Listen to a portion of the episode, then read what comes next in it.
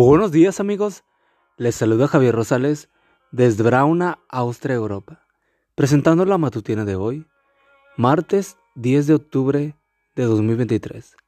La matutina de jóvenes ya por título, ¿Qué tiene de malo? Parte 1. La cita bíblica nos dice, ustedes no son sus propios dueños, fueron comprados por un precio, por tanto honren con su cuerpo a Dios. 1 Corintios 6, 19 y 20. ¿Cuál es el problema de que una joven tenga relaciones sexuales sin estar casada y que además termine embarazada?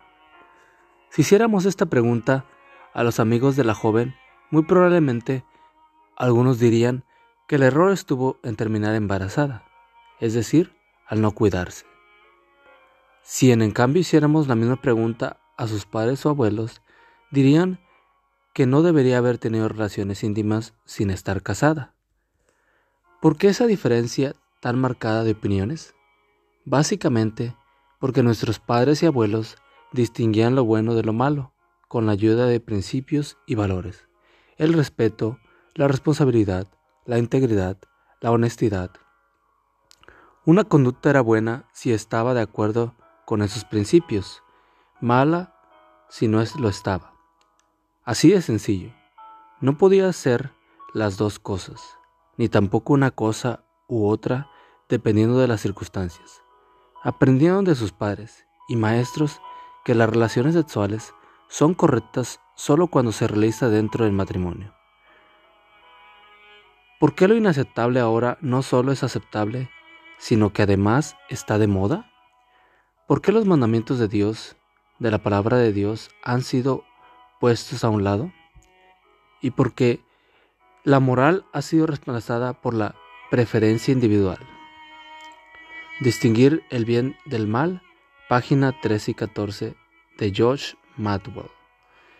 Y cuando se pone a un lado la palabra de Dios, solamente quedan opciones y opiniones apoyadas en el gusto y la preferencia de cada quien. Haz lo que tu corazón te pide. Si te gusta, hazlo. No puede ser malo si todo el mundo lo hace. Disfruta el momento, etc. ¿Son esas razones de peso para que un joven decida tener relaciones sexuales antes de casarse? ¿Por qué entonces conviene esperar hasta el matrimonio para tener relaciones sexuales? ¿Sin temor? ¿Sin temores ni riesgos? Porque así lo dispuso Dios, el Creador, quien sabe lo que es mejor para nosotros, sus criaturas. El sexo es un regalo del cielo, pero solo cuando se practica como Dios manda.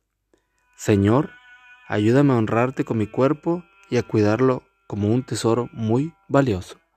Amigo y amiga, recuerda que Cristo viene pronto y debemos de prepararnos y debemos ayudar a otros también para que se preparen, porque recuerda que el cielo no será el mismo si tú no estás allí. Nos escuchamos hasta mañana. Hasta pronto.